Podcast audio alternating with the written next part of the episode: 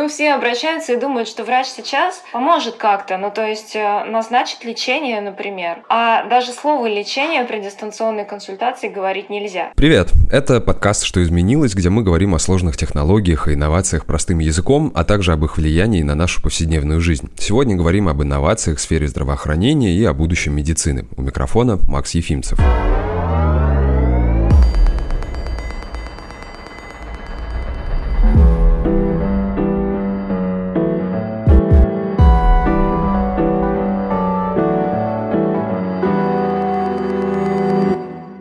запустила экстренную цифровизацию всех сфер нашей жизни. Сейчас даже самые консервативные индустрии, вроде медицины, меняются и модернизируются прямо на глазах. При этом лично мне кажется, что инновации в здравоохранении должны появляться едва ли не в первую очередь. У нас, к сожалению, пока все немного по-другому. Но тот факт не отменяет того, что в России много классных современных компаний, которые разрабатывают технологичные решения для медицины. И скоро, надеюсь, благодаря им наше здравоохранение станет более продвинутым и персонализированным. В этом эпизоде с представителями таких компаний обсудим, почему в эпоху гиперскоростей медицинские технологии развиваются медленно, что такое цифровая медицина, как искусственный интеллект ставит диагнозы по снимкам и станет ли вечная молодость реальностью? Говорим с Денисом Ютчицем, ЦЕО мобильных медицинских технологий, Никитой Николаевым, операционным директором компании Цельс, и Анной Фофановой, руководителем направления eHealth от МТС. Всем привет! Привет! Как вообще у нас в стране обстоят дела с инновациями в медицине? Мне вот кажется, что, честно говоря, не очень. Возможно, эти инновации просто не находят своего конечного потребителя и остаются в лабораториях или на стадии прототипа. Как вы думаете? Ну, я бы для начала уточнила понятие инноваций и страны. Ну, то есть, э, если говорить о стране и Москве, то история одна. Если говорить о стране и условной Саратовской или Челябинской области, то история другая. Но здесь э, в Москве с инновациями все хорошо. Есть э, просто две главных беды, и я думаю, коллеги меня поддержат. Это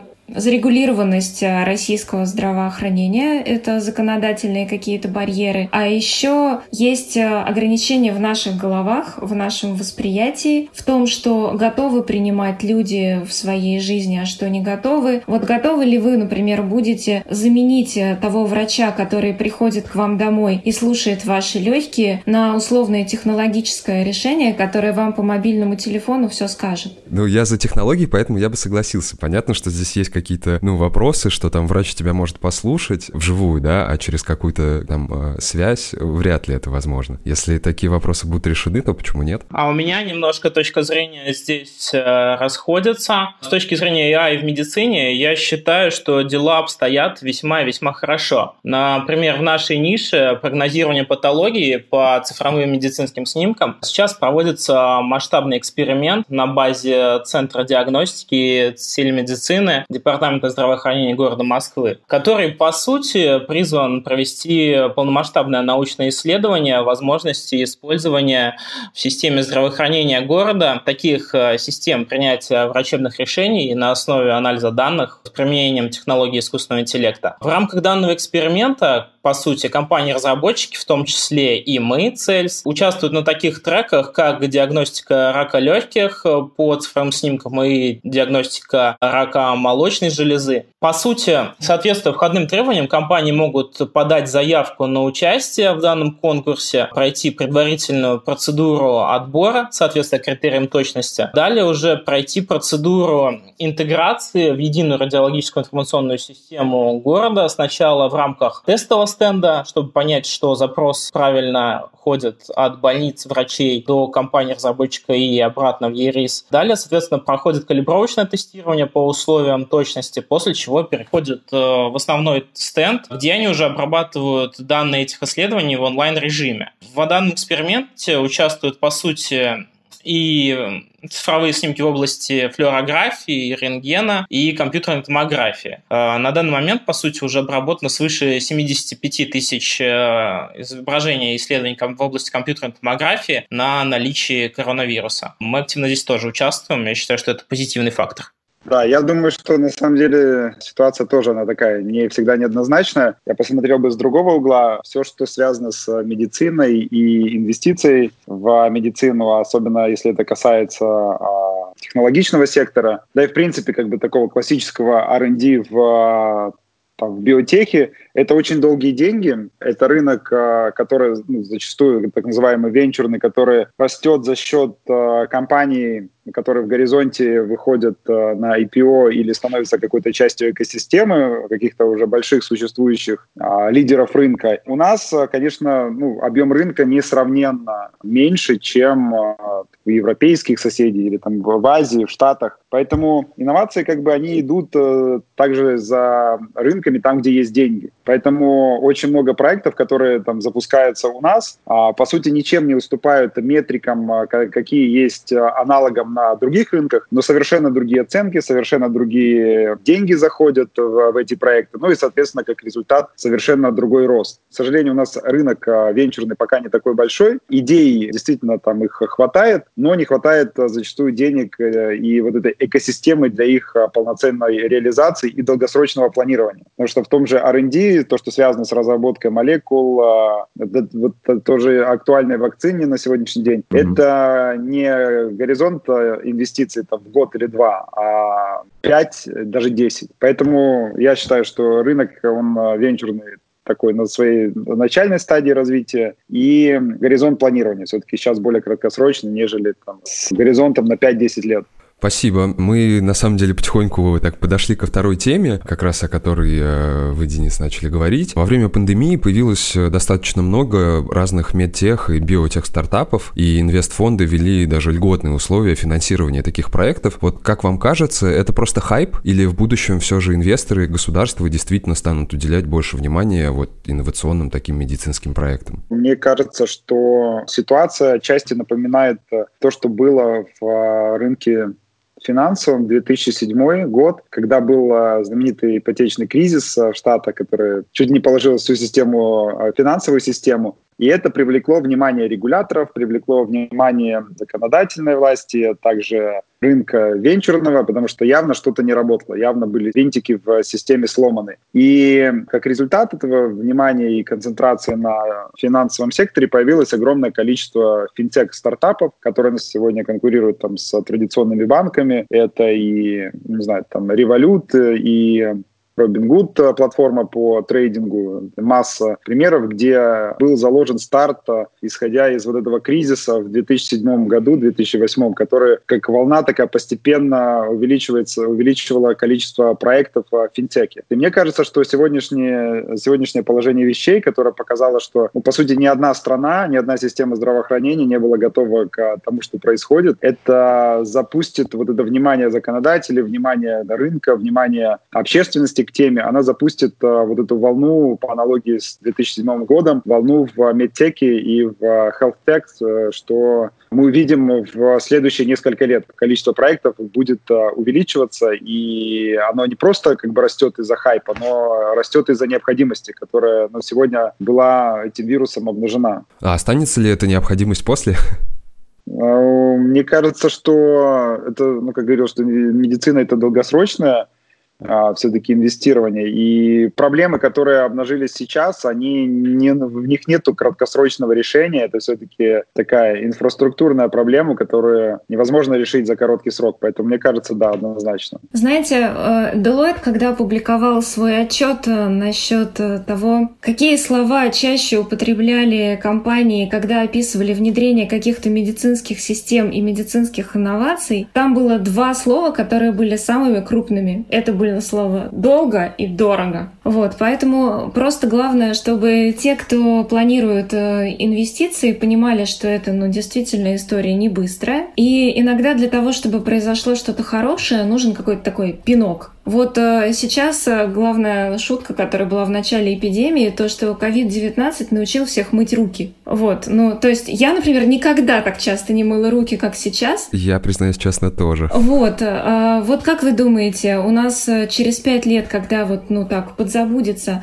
останется эта привычка или нет? Я, например, точно о себе сказать не могу, но мне кажется, что эти вещи можно сравнить. Вот мы сейчас понимаем, что это необходимо, мы понимаем, что в это надо вкладывать деньги, все это понимают, у всех сейчас болит, все хотят поскорее решить проблему. И то, насколько все это останется так же, как сейчас, зависит от того, насколько дальше будет то же самое понимание актуальности и от того, насколько те стартапы, в которые будут вкладываться деньги, будут э, хороши, будут действительно качественно проводить свои исследования и доказывать э, свою даже не столько эффективность, сложно говорить об эффективности, когда речь идет о медицинских исследованиях, но хотя бы авторитетность, то, что они проводят качественные исследования, то, что у их целей, именно их инноваций есть э, основания и причина дальше в них вкладывать. Я думаю, можно так сказать. Мне кажется, что текущий кризис э, здравоохранения на самом деле еще интереснее, чем все предыдущие. Во-первых, он не похож ни один другой, и каскадно вызвал сразу же и политический кризис, так ни одна страна, по сути, мира не справилась полноценно с э, данной бедой. А что считать полноценным справлением? Без вовремя принятых мер, которые, ну, фактически принимались с большим опозданием. Ну и оказалось, что в мире стран, которые остались не задействованы данной эпидемией, эпидемии фактически очень мало. 185 стран поражено. Что интересным является фактором, медицина все-таки она с двух сторон. Есть государственная, есть частная. Ну и, соответственно, данные инновации с точки зрения частной медицины они долгосрочные и весьма вероятны. Сейчас общечеловеческий тренд на заботу о здоровье будет двигаться и дальше. Может быть, через определенный промежуток времени он будет спадать, но я вот видел весьма интересный отчет, парадоксальный, что современная проблема – это не алкоголь, это не наркотики, это все спадает, да, небольшими темпами, но это все падает. Сейчас текущая проблема, основная, которая растет быстрыми темпами, это ожирение и неактивный образ жизни. Вот, э, соответственно, государственная медицина весьма вероятно будет развиваться, в том числе и России. Хотя сейчас, по сути, на здравоохранение расходуется там 3-4% от общего объема ВВП, но согласно другим странам данный показатель доходит там до 10%, а ВОЗ рекомендует э, нам, по сути, как стране достигнуть уровня в 6%. Будем надеяться, что все будет развиваться, будет развиваться и скрининговые процедуры, и телемедицина продолжить расти теми же темпами, которыми растет вот сейчас во время пандемии а, я хотел бы видеть, чтобы изменилась в будущем процедура диспансеризации и усовершенствовалась. Многие знакомы с таким понятием, как э, симптом-чекер, то есть, по сути, это что-то вроде и программы чат-бота, когда человек э, описывает в ней свои симптомы, а программа может распределить либо на конкретного уже специализированного врача и более-менее точно поставить э, релевантный диагноз. Приблизительно такая процедура может быть реализована при диспансеризации информации, которая разгрузит общую систему и, по сути, повысит качество общественного здоровья в стране. Главное, чтобы она была точной, потому что недоверие к технологиям все-таки высокое у нас. Однозначно, сейчас это большая проблема, потому что вот эти программы, симптом-чекеры, это, наверное, одно из самых слабых мест, но которое будет развиваться. Обработка естественного языка также важное направление. А какие технологии сегодня востребованы в здравоохранении больше всего? И какие активно будут как раз развиваться в ближайшем будущем? Мне кажется, это такая очень схожая тема а, в связи с последними ответами. Вообще в мире существует огромное количество классных всяких решений, девайсов, приложений, которые делают нас э, там, внимательнее, помогают нам лучше спать, э, помогают нам лучше считать э, шаги, калории, ну, масса всего, медитировать. Mm-hmm. Вот прямо целая такая вот бурлящая, кипящая э, водоворот этого э, сервисов. Но в рынке Digital Health самый большой вызов – это монетизация. Вот, поэтому я думаю, что актуальны будут э, сервисы, те, которые будут жить, которые будут искать свою модель для монетизации. Просто, простой пример – Fitbit. А насколько он а, ну, до того, как а, выходил на рынок, был накачан венчурными деньгами, и как а, во что он превратился сейчас, по сути, Fitbit в поисках до сих пор. Их не продали, разве нет? Их продали, то есть они как бы вышли публично, потом они стали частью, я не помню, кто их купил. Чуть ли не Nokia какая-нибудь. Ну вот кто-то из, да, из кто-то из таких, из стратегов сейчас пытается их привести, ну, вывести в правильную бизнес-модель. То есть решений, которые выходят на рынок и которые там венчурными деньгами накачиваются и растут, их действительно много. Потом вопрос, что происходит дальше, потому что правильная модель монетизации, она ключевая, на мой взгляд. А если брать там тот же телемет, а, он очень долго, давно и давно ковыляет э, по всему миру в разных как бы итерациях, но мы видим успешные модели внедрения и развития его только там, где есть э, понятная бизнес-модель, э, ну, как правило, это в страховании. Или в бюджетном, или в частном. Вот. Без э, бизнес-модели э, сама технология не работает. Она такая, у нее краткосрочный период жизни. Поэтому, мне кажется, вот всем там, каждому из нас, кто пытается внедрять э, там, новые технологии, делать жизнь лучше, качественнее, в первую очередь э, надо искать э, параллельно, а может даже и в первую очередь модели монетизации. Это как пример того же визионера, как часто его называют Маска. Он же, там, учитывая все космичность его проектов и его компаний, он в первую очередь выстраивает монетизацию. Он думает, как этот проект будет жить и за что, как он будет существовать. Вот, поэтому я думаю, что ключевое вообще для проектов это всегда поиск не просто решения, а монетизации и, может быть, даже в первую очередь монетизация, потому что там само классное решение, оно себя, к сожалению, не продает. Его надо проактивно mm-hmm. продвигать, искать своего покупателя, слушать и изменяться, если там меняется ситуация, как вот сейчас произошло. То есть многие бизнеса сейчас вынуждены как бы перестраиваться и выходить на новые рельсы, а не жить по тому, как привыкли. Я думаю, сейчас есть, ну вот если говорить именно про Digital Health, есть э, тенденция в создании постоянного спроса. Ну то есть вот э, в мире все те приложения, которые для пользователей, они нацелены на то, чтобы пользователи использовали приложение постоянно, чтобы там был куратор. Все сейчас э, вводят какие-то такие дополнительные сервисы, которые предполагают некую постоянную востребованность функционала. Ну вот э, я приведу свои примеры, да, каждый про свое. Вот э, в моем управлении есть два проекта. Один из них телемедицинский, это уже такая понятная и традиционная для России система, это SmartMed. И там спрос ситуационный. То есть у меня есть вопрос к врачу, я к нему обращаюсь. Или у меня есть вопрос к врачу, я записываюсь к нему на очный прием и иду туда. Но все дело в том, что вот такие сервисы особенно популярны вот сейчас, когда COVID-19, когда там рост спроса, когда всех волнует здоровье. А что делать, когда у всех все хорошо? И вот э, есть второй проект тоже у меня, и я думаю, что у него есть перспективы. Это МТС-120 на 80. И это именно система постоянной поддержки. Когда человек, э, который заботится о своем здоровье, вносит свои показатели давления, ему выскакивают э, напоминания о том, что надо измерить давление, надо выпить таблетку и так далее. И там же у нас будет э, система, где врач постоянно в режиме онлайн видит все то, что пациент там вносит в свое приложение. И если он видит какие-то тревожные признаки, он может связаться с пациентом, он может сказать ему «вызови скорую», он может сказать ему «друг, ты давно не пил лекарства и так далее. Вот я вижу перспективы именно в таких, э, в постоянной поддержке, профилактике, в выравнивании вот этой кривой, когда есть плохо, хорошо. И здесь есть сложность в том, что человек гораздо меньше чувствует э, счастье от решения проблемы, когда проблемы не было. Ну, то есть у него не случилась проблема, он и не знает, что она была бы. А когда ему было плохо и стало хорошо, он э, чувствует эйфорию какую-то, он чувствует разницу. Вот это вопрос. Над ним думают сейчас и в России те сервисы, которые думают о предиктивной медицине, и мире. Но тенденция такая есть, и мы в этом направлении работаем. Мне кажется, кстати, такого типа приложения, когда по большому счету за тобой наблюдает постоянно врач, очень полезны для людей в возрасте, потому что и появляются какие-то там проблемы хронические со здоровьем, какие-то обострения, еще что-то, и всегда нужно быть на чеку, это как раз удобно. Другое дело, как приучить этих людей постоянно измерять, вносить, это отдельная тема. Это самая главная проблема, какая есть, но, знаете, на самом деле начинать мерить давление надо не тогда, когда тебе 70 лет и у тебя грозит гипертонический криз, а тогда, когда тебе уже там чуть больше 40 и только начинаются вот эти все изменения, потому что, ну, я сейчас изучаю этот вопрос, поэтому могу сказать, большая часть людей не знает о том, что у них что-то не так с давлением. Это странно, даже я в свои 27 уже почувствовал. Ну да, но вот начинает болеть голова, я пью нурофен, да, я хочу, чтобы она прошла. А на самом деле надо узнать, а почему она болит. Может быть, у меня низкое давление, а может быть, высокое. И у нас просто нет вот этой культуры заботы о своем здоровье, хотя тонометр есть дома у всех, кого я опросила. Это правда.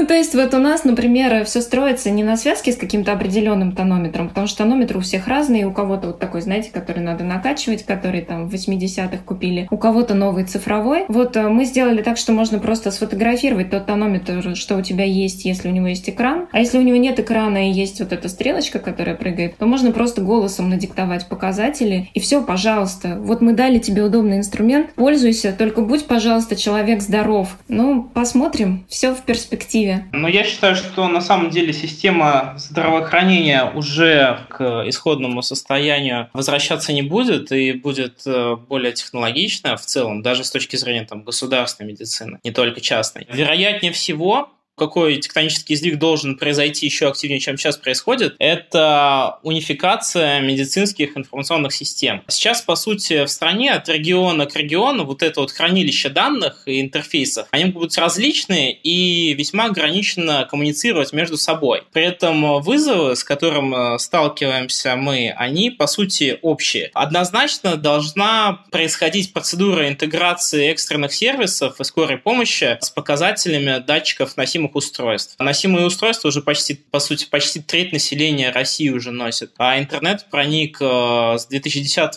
года с трети населения достиг уровня 80% к предыдущему году. Поэтому, по сути, население у нас уже цифровое. Ближе к этому уровню должна двигаться и медицина. Еще яркий очень пример, который однозначно, я думаю, сервисы будут э, решать в будущем, это неравномерное распределение кадров квалифицированных. Их у нас много федеральных центров, особенно в городах федерального значения, и их катастрофически не хватает э, в регионах, особенно профильных. Но при этом интернет там есть. Больницы может быть не быть, условно, в какой-то деревне в глубинке Псковской области, но у каждого гражданина есть смартфон, и опять-таки через э, процедуру программ симптом-чекеров он может узнать, что в принципе с ним происходит, чья помощь ему нужна, и в идеале через какой-нибудь там портал госуслуг подать заявку, попасть в ту больницу, которая ему нужна. Сейчас это не реализовано. А, но в будущем, я думаю, подвижки, особенно в этой части, будут. Потому что одна из э, также крайне важных проблем – это позднее обращение. Человек приходит э, с онкологией третьей или четвертой стадии, сделать уже ничего невозможно. Искренне надеюсь, что процент таких обращений будет падать и падать от года к году, благодаря в том числе этим инновациям. А как вы считаете, могут ли технологии сделать человека абсолютно здоровым и подарить ему, например, вечную молодость или хотя бы продлить ее на какое-то количество лет? Ведь сейчас все говорят, что скоро там люди будут жить по 120 лет. Это вот пустые слова или что-то для этого делается, и однажды у нас будет эликсир, как смерти ей к лицу, который вот ты выпьешь и, и, и все, и живешь. Вот эта тема longevity, она тоже отчасти может быть хайповая, но она тоже не новая. Я впервые с ней столкнулся, когда еще, когда это был начало, там, 13 год, заканчивал обучение там, в программе MBA, мы делали такой проект, ну, как консультанты в, в долине Кремниевой, как раз связанный с longevity. То есть тогда это уже было довольно такой трендовой темой, и ну, получилось довольно хорошо в нее погрузиться, и действительно вопрос стоит э, не о том, что сделать на, нас вечно молоды, молодыми, а longevity — это о том, чтобы сократить э, период жизни, а, когда мы болеем. То есть это не, не, не значит, что мы проживем до 150, а это значит, что среднестатистический человек, он проживет до, до 80 лет, но последние 10 лет он будет жить э, довольно полноценной и здоровой жизнью, а не с хроническими заболеваниями. То есть в первую очередь longevity об этом. И мне кажется, что здесь стоит посмотреть на пример примеры удачно реализованных а, подходов. В чем вообще сейчас основная загвоздка? Это в ранней диагностике и выявлении заболеваний. Потому что мы там доходим а, к врачам, когда нам уже действительно надо. Чекапами, диагностикой занимаются, ну, там, ими занимаются, но недостаточное количество людей. А в Корее работает хорошо модель, когда ты проходишь, если каждый год э, скрининг, у тебя бюджет страхования за тебя платит в случае, например, операции по онкологии. Тебя Э, за тебя платят. Если ты не проходишь эту диагностику, дорогой друг, будь добр, заплати за эту операцию сам. То есть mm-hmm. это такой финансовый рычаг, который заставляет тебя задуматься. Вот мне кажется, этот подход а, к идее вечной красивой молодости, он такой немножко футуристический, но вполне реально можно вот такими действенными механизмами снизить количество хронических заболеваний, снизить нагрузку на систему здравоохранения и сделать в целом не пациента, а назовем этого человека, сделать его жизнь более качественной,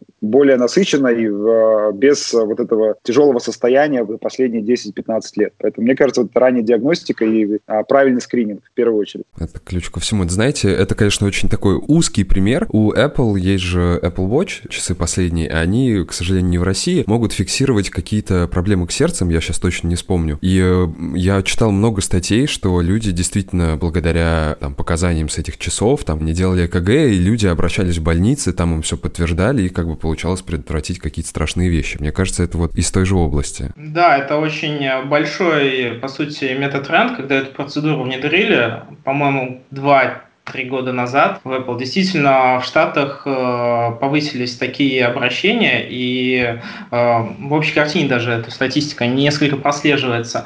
Однако все-таки э, не стоит ходить вокруг да около. В принципе, здоровье пациента в первую очередь, какая бы медицина ни была, здоровье пациента зависит именно от них от их своевременного обращения и так далее. Аналогично это зависит от нашей политики, в том числе от СМИ, от телевидения. Быть может, э, процедура донесения информации, в том числе политического контекста, рано или поздно будет заменяться на донесение информации, пропаганды здоровья, здорового образа жизни, тогда этот показатель будет сильно быстрее улучшаться. И э, достижение вот этого уровня в 120 лет э, постепенно будет возможным. Я считаю, это немаловажный факт, который отчасти не связан с технологиями, э, но он крайне важен. Опять-таки, в предыдущем вопросе рассказывал про интеграцию IoT-устройств и, по сути, медицинских систем. Это важный аспект. Э, Симптом-чекеры также здесь могут приходить на помощь и более ранее появлять. Но и ключевое здесь это программа массового скрининга. Безусловно, есть медицинские учреждения. Будет интересно посмотреть на примеры, когда какая-либо из стран, я не знаю,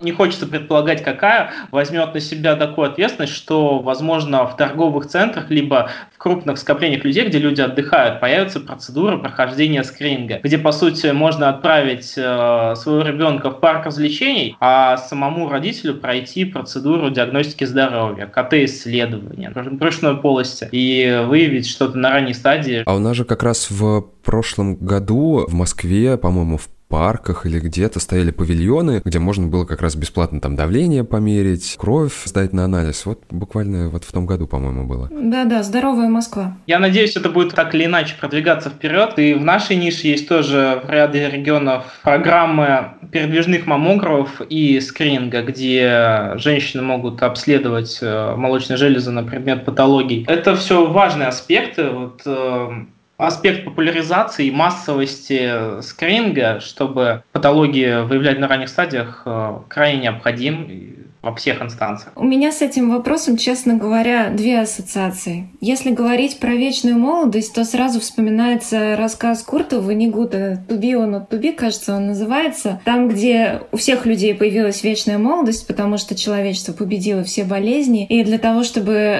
родить нового ребенка, нужно было договориться, чтобы какой-нибудь старый человек умер. Вот, поэтому вечная молодость, ну, это такая непростая тема. Я не думаю, что в ближайшие там лет сто мы до этого дойдем. А если говорить о 120 годах, не говорите об этом пенсионному фонду, а то там снова повысят пенсионный возраст.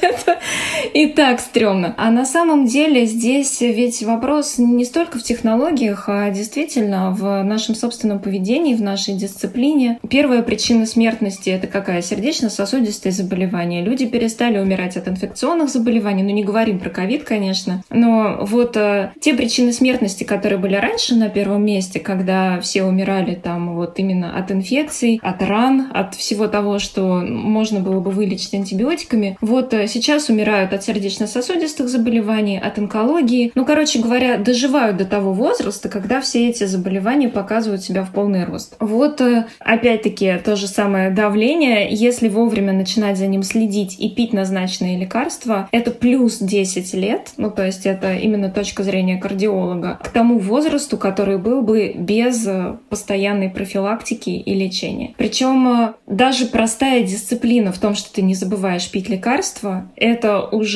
вот плюс 100. Ну, я не говорю, что плюс 100 лет, плюс 100 процентов э, к эффективности. Иногда даже самое лучшее лечение, которое люди забывают пить, а они забывают пить, потому что, ну, все мы люди, вот, не работает если его не пить. Вот, так я думаю. Я думаю, что здесь э, секрет в чем? В том, что продолжительность нашей жизни, там, я не помню точное распределение процентов, это генетическая предрасположенность и поведение. Ну, то есть, э, курим ли мы, есть ли у нас вредные привычки, занимаемся ли мы спортом, есть ли у нас лишний вес. Здесь э, нет такой волшебной цифровой таблетки, которая решила бы все проблемы за тебя, но мы с коллегами создаем те решения, которые помогут людям проще получить доступ к врачу, быстрее проконсультироваться или ввести там себе какую-то программу профилактики, которая поможет ему быть более здоровым, улучшить качество жизни и комфортнее дожить те годы, что нам отпущены после наступления пенсионного возраста, пусть даже не до 120.